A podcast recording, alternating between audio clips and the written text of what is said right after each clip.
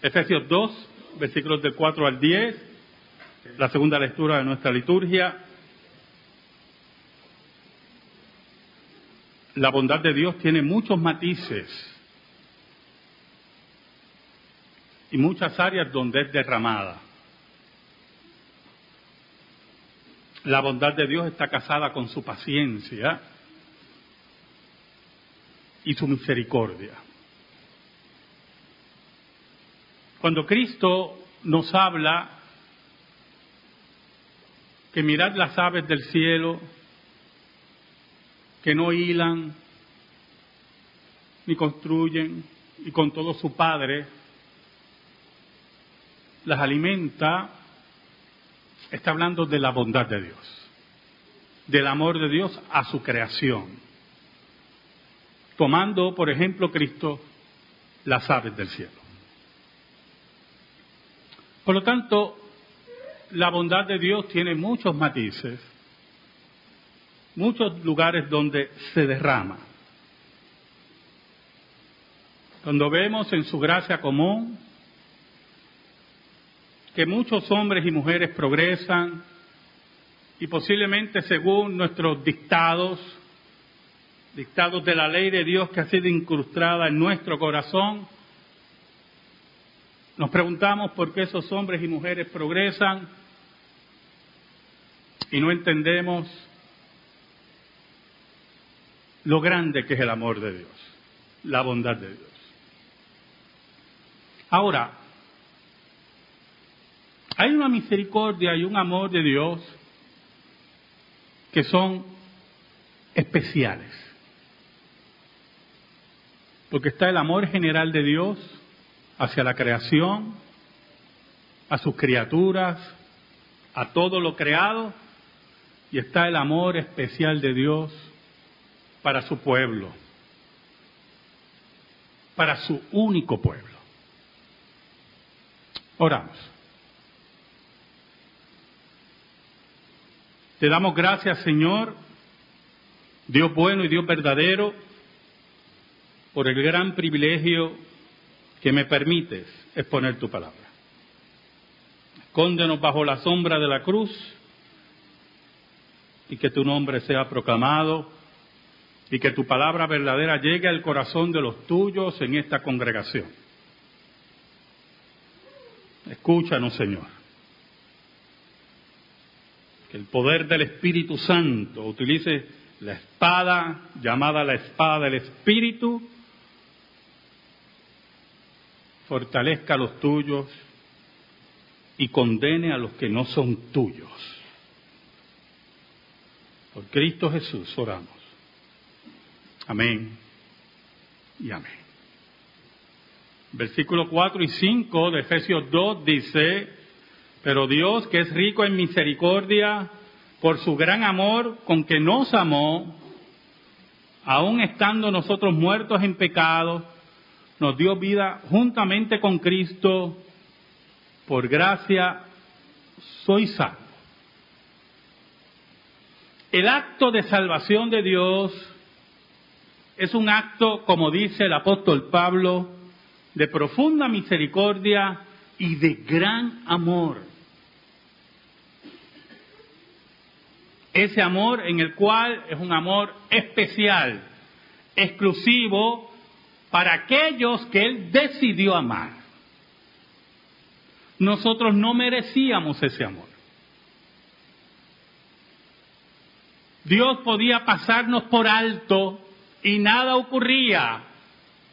No había un sistema de culpa que enredara las emociones de Dios. No había otro ser que lo condenara. No había tribunal celestial que señalara que él estuviera injusto, porque nosotros no merecíamos ni que Dios nos mirara. Por eso el apóstol Pablo dice, pero Dios que es rico en misericordia, sabe, cuando usted no conoce correctamente los atributos de Dios, regularmente los seres humanos hacen una caricatura de Dios. Entonces tenemos predicadores impíos que cuando hablan de Dios siempre repiten la frase, Dios es amor. Y se convierte en una profunda muletilla. Y entonces buscan en ese atributo tergiversado, con rostro ya grotesco, justificar todos sus actos pecaminosos, porque Dios es amor. Pero no entienden los conceptos de los atributos de Dios. Dios es todo amor, es toda misericordia, como nos dice aquí el apóstol Pablo, y es todo juicio y justicia, y es toda ira. En el caso del ser humano, nosotros departamentalizamos nuestros atributos. Somos un poquito amor, un poquito odio, somos un poquito totalmente insoportables, somos un poquito aburridos. Es terrible cuando usted no identifica eso en usted, yo Que es aburrido. Cuando usted nota que la gente huye de usted, posiblemente que usted sea profundamente aburrido. Pero en Dios no ocurre eso. Su ser es completo y es ese gran misterio, ¿verdad? Que todos los atributos abarcan todo el ser de Dios. En este caso, el apóstol Pablo enfatiza la misericordia y el amor de Dios inmerecido. Porque teníamos una deuda fuerte con Dios, muy fuerte impagable. En el versículo 5 nos dice por qué. Es rico en misericordia, es gran amor, porque aún estando nosotros muertos en pecado, en total rebeldía contra Dios, pisoteando su nombre, sin ninguna esperanza, nos dio vida juntamente con Cristo, por gracia sois salvos. Nos dio la vida eterna con Cristo. ¿Y por qué con Cristo? Muy importante eso, yo hermano. Dios no, no estaba en su trono y dijo un día, voy a perdonar a Max.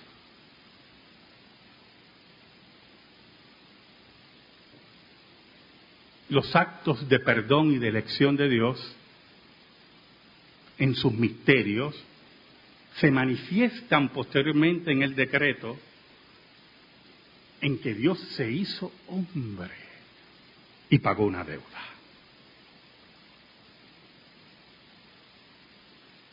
Dios decidió perdonarnos por los actos soberanos, pero posteriormente decreta pagar la deuda.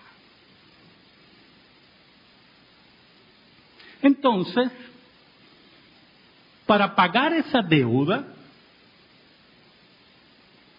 decidió hacerse hombre. Por eso habla el apóstol Pablo, nos dio vida juntamente con Cristo. Jesucristo viene a pagar la deuda y graciosamente decirnos, la deuda está salda. Por gracia soy salvo no tuviste que hacer nada.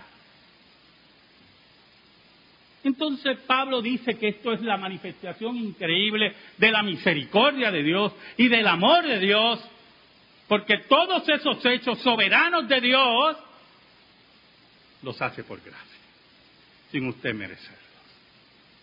Y usted está sentado ahí por la gracia de Dios, por el amor de Dios sin, usted merecerlo, sin yo merecerlo. Pero añade el apóstol Pablo, y juntamente con él nos resucitó y asimismo nos hizo sentar en los lugares celestiales con Cristo Jesús. El versículo 6 tiene mucho contenido. Número uno, nos resucitó con Él. Así como Cristo venció la muerte, nosotros venceremos la muerte. Pero al mismo tiempo hay un aspecto espiritual.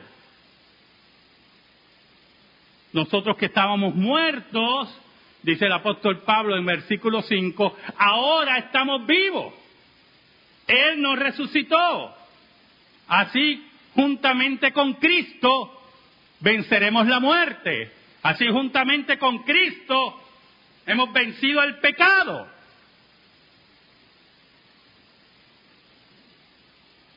Pero aún más, dice que asimismo nos hizo sentar en los lugares celestiales con Cristo Jesús. Y aquí nos habla de la ascensión de Cristo. Un aspecto que algunas veces no tocamos. Al Cristo subir a los cielos, Cristo se declara vencedor sobre todas las cosas y se sienta a la diestra de su Padre. Allí estamos nosotros sentados con Él. Pero también nos anuncia que las fuerzas de las tinieblas han sido vencidas. Satanás no nos puede tocar, como dice el apóstol Juan. Ahora, usted se preguntará, si estamos sentados con Cristo, pastor, ¿por qué muchas veces cedemos a la tentación? Muchas veces tenemos problemas con nuestros pecados. El reino de las tinieblas ya ha sido vencido por Cristo. Ya ha sido expuesto, dice el apóstol Pablo en Colosense, en vergüenza. Su poder ha sido limitado.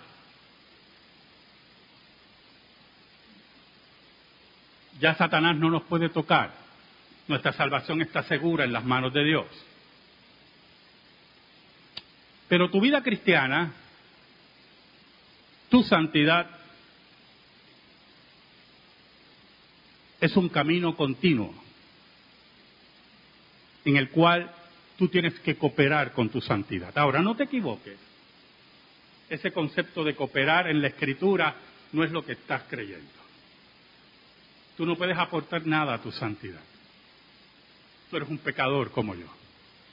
Nuestras obras de justicia, dice la Biblia, son trapos de inmundicia, están manchadas por el pecado.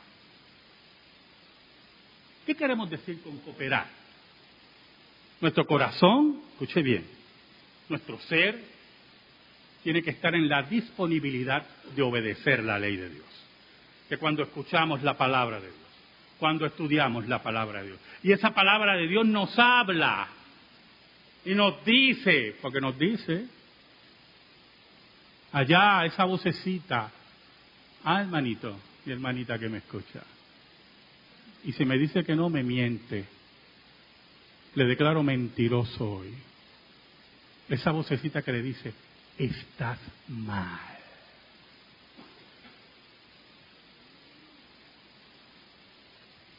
Y si decides no obedecer la voz de Dios, que es por su ley, no caminas en santidad. Posiblemente en tu orgullo digas, estoy mal,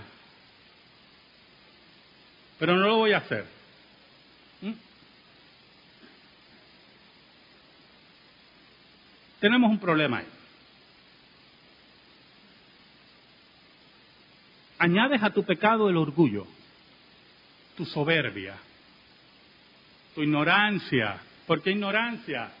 Porque el pecado, si insistes en él, te va a llevar a la desgracia. Esa vocecita de la ley de Dios por el Espíritu de Dios que te dice, estás mal, te invita a caminar en santidad, a obedecer la ley de Dios. Pero cuando tu orgullo, en tu orgullo te empeñas en seguir en esa maldad, en seguir en esa acción, le das lugar a lo que dice el apóstol Pablo, le das lugar al diablo. Porque sabe algo, hermano. ¿Cuál es el acicate del orgullo?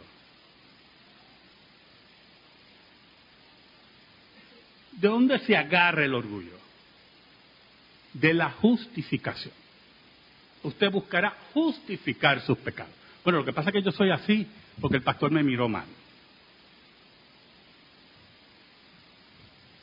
Porque me regañaron. Yo soy así porque mi esposo no me trajo una rosa roja el día de San Valentín a las mujeres que le dan mucha importancia a un día específico. Debiera traértelo todos los días, hermano.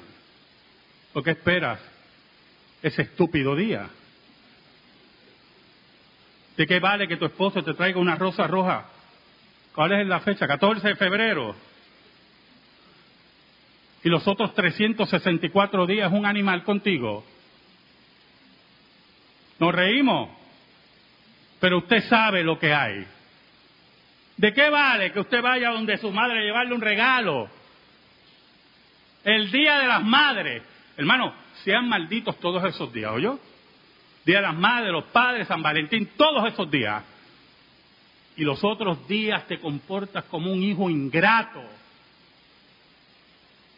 y malcriado y malagradecido. ¿De qué vale?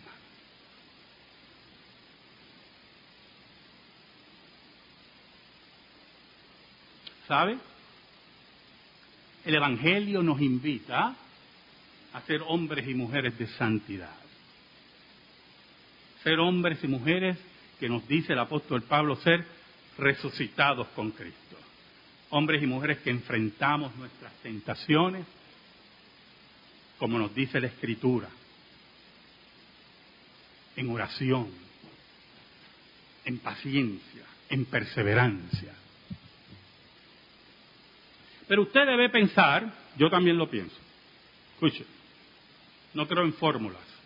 La Biblia no habla de fórmulas, ¿soy yo? La Biblia habla de lucha y perseverancia. Eso es lo que habla la Biblia. No hay fórmulas, oye hermano.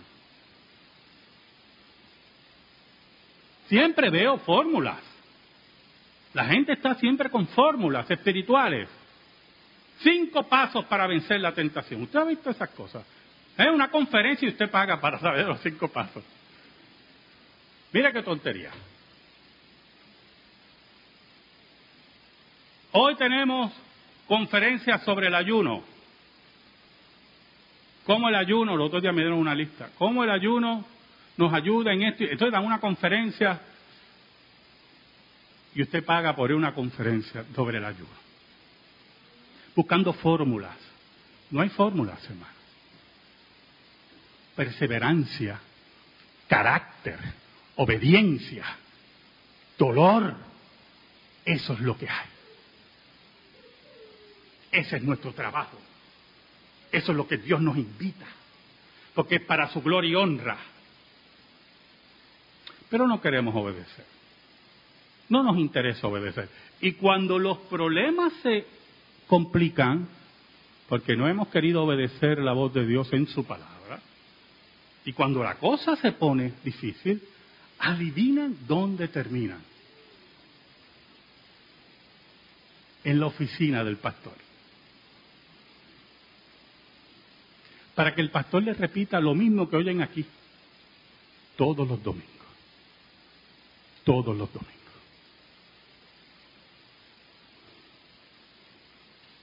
¿Sabe? El versículo 7 del apóstol Pablo nos dice, para mostrar en los siglos venideros las abundantes riquezas de su gracia en su bondad para con nosotros en Cristo Jesús.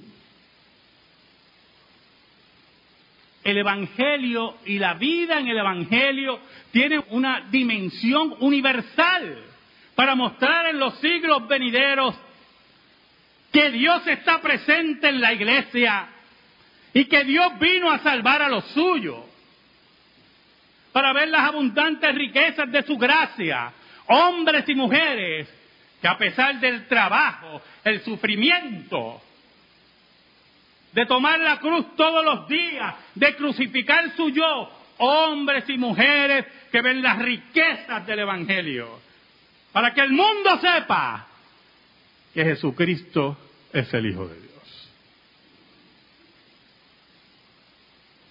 Para que el mundo vea la gracia en su bondad para con nosotros en Cristo Jesús. Para que el mundo sepa que todo es para la gloria de Dios. ¿Sabe? Jesucristo nos dijo, así sabrán que sois mis discípulos, que os améis los unos a los otros. No hay mayor amor dentro de esa señal que Cristo nos habló que el martirio. El martirio, la entrega. Los cristianos, escuché, que iban al Coliseo romano, al circo romano, que era otra área, venían de diferentes latitudes del imperio. Diferentes latitudes del imperio. Eran llevados a morir en las fauces de los leones. Ver a sus hijos desgarrados por las fieras. Y muchos de ellos, cuando llegaban allí a la fosa, no se conocían. Venían de diferentes latitudes. Pero allí el amor por Cristo los unía. Y los soldados romanos, porque eso está verificado históricamente, se sorprendían. Y los que estaban en las tribunas viendo a los cristianos morir, se sorprendían que frente a los leones, muchos de ellos sin conocerse, se unían y cantaban himnos a nuestro Señor. Y eso conmovía, escuche bien hermano, conmovía las bases del imperio. Nosotros estamos llamados para conmover las bases de nuestro país. Y para hacerlo, hermano, hay que, caminar juntos, doctrinalmente, en amor sin miedo.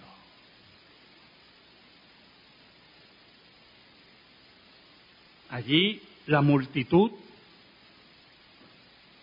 ciega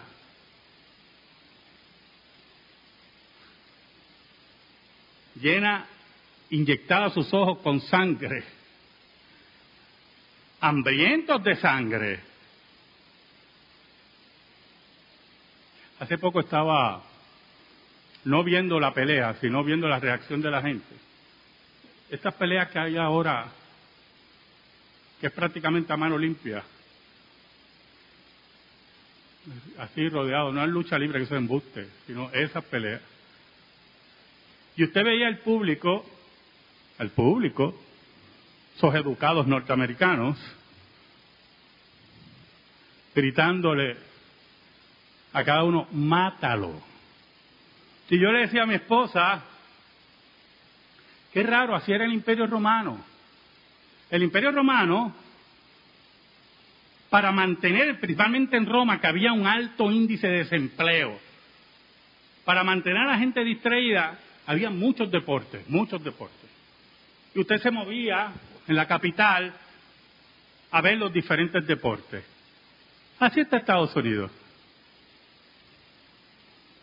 Y no hay ningún problema con los deportes.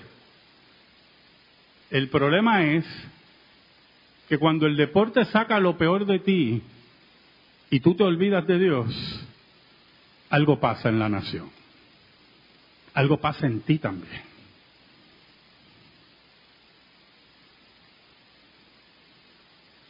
Por eso el apóstol Pablo nos dice en el versículo 8, porque por gracia sois salvos por medio de la fe, y esto no de vosotros, pues es don de Dios. La misericordia de Dios ha sido tan grande, el amor de Dios es tan grande, que Dios se hace hombre, resucita, te resucita, te da los beneficios de la salvación, pero aún más te da la fe para creer. Regalos de Dios, regalos de Dios a tu vida espiritual, regalos de Dios todo el tiempo. Te da el don de la fe para creer. Porque ustedes no pueden, por eso el apóstol Pablo dice, y esto no es de vosotros, pues don de Dios. Regalo de Dios. Regalo inmerecido de Dios. Y añade el apóstol Pablo, para aquel que se pueda confundir, no por obras para que nadie se gloríe. Aquí la gloria, el poder, pertenece a Dios.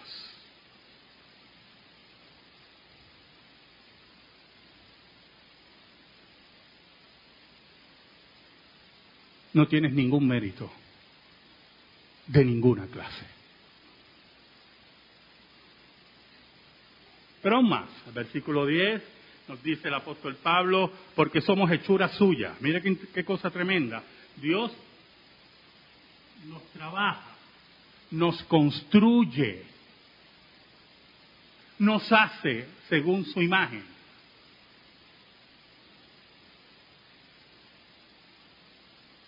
Creados en Cristo Jesús, toda la gloria siempre es para Dios Toda la gloria es para Cristo, creados en Cristo Jesús para buenas obras. Ahora, ¿qué entendemos por buenas obras?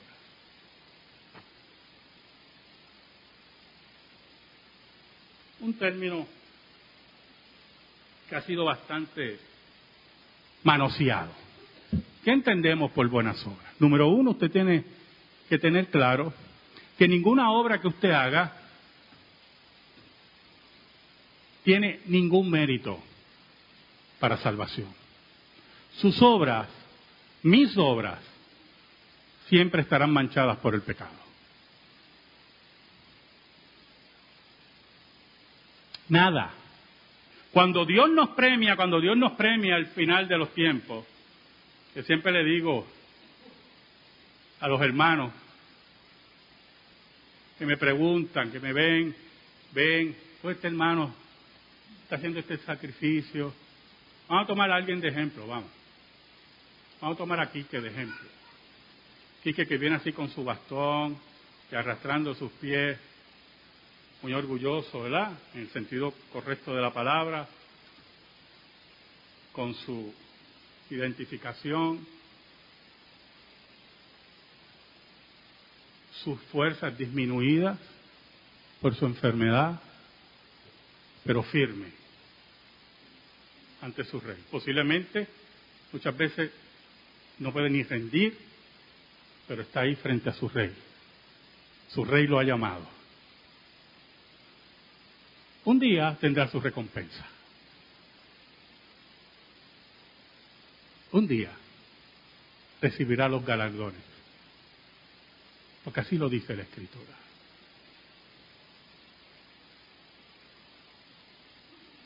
Porque independientemente que nuestras buenas obras estén manchadas, escuche bien, quiero que escuche muy bien, cuando hablamos de buenas obras nos referimos no a los actos que nosotros hacemos en relación a nosotros, sino los actos que nosotros hacemos en relación a la ley de Dios. Por eso son buenas obras.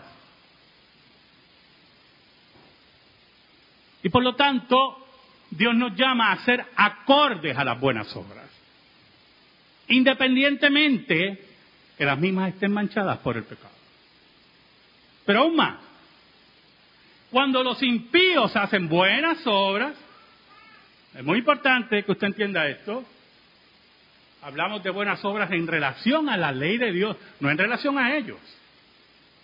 Ellos pueden tener otras intenciones, malas intenciones,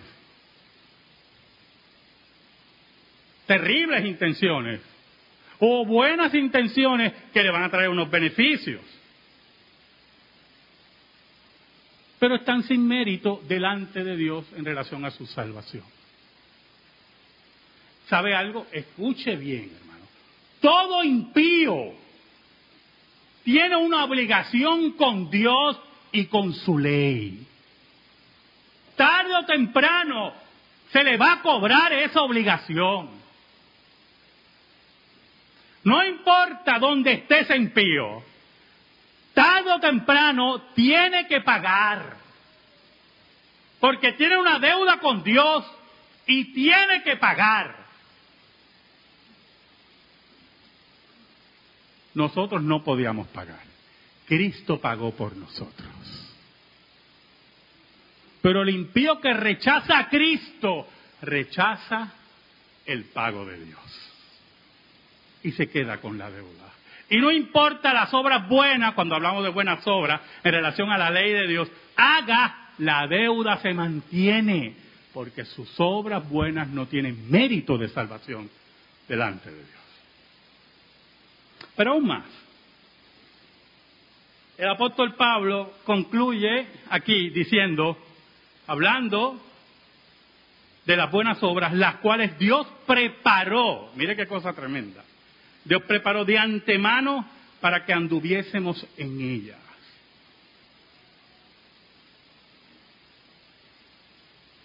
Dios, dice la Biblia, crea en nosotros el querer como el hacer según su buena voluntad. Caminamos en esas buenas obras porque Dios las ha dictado ya de antemano.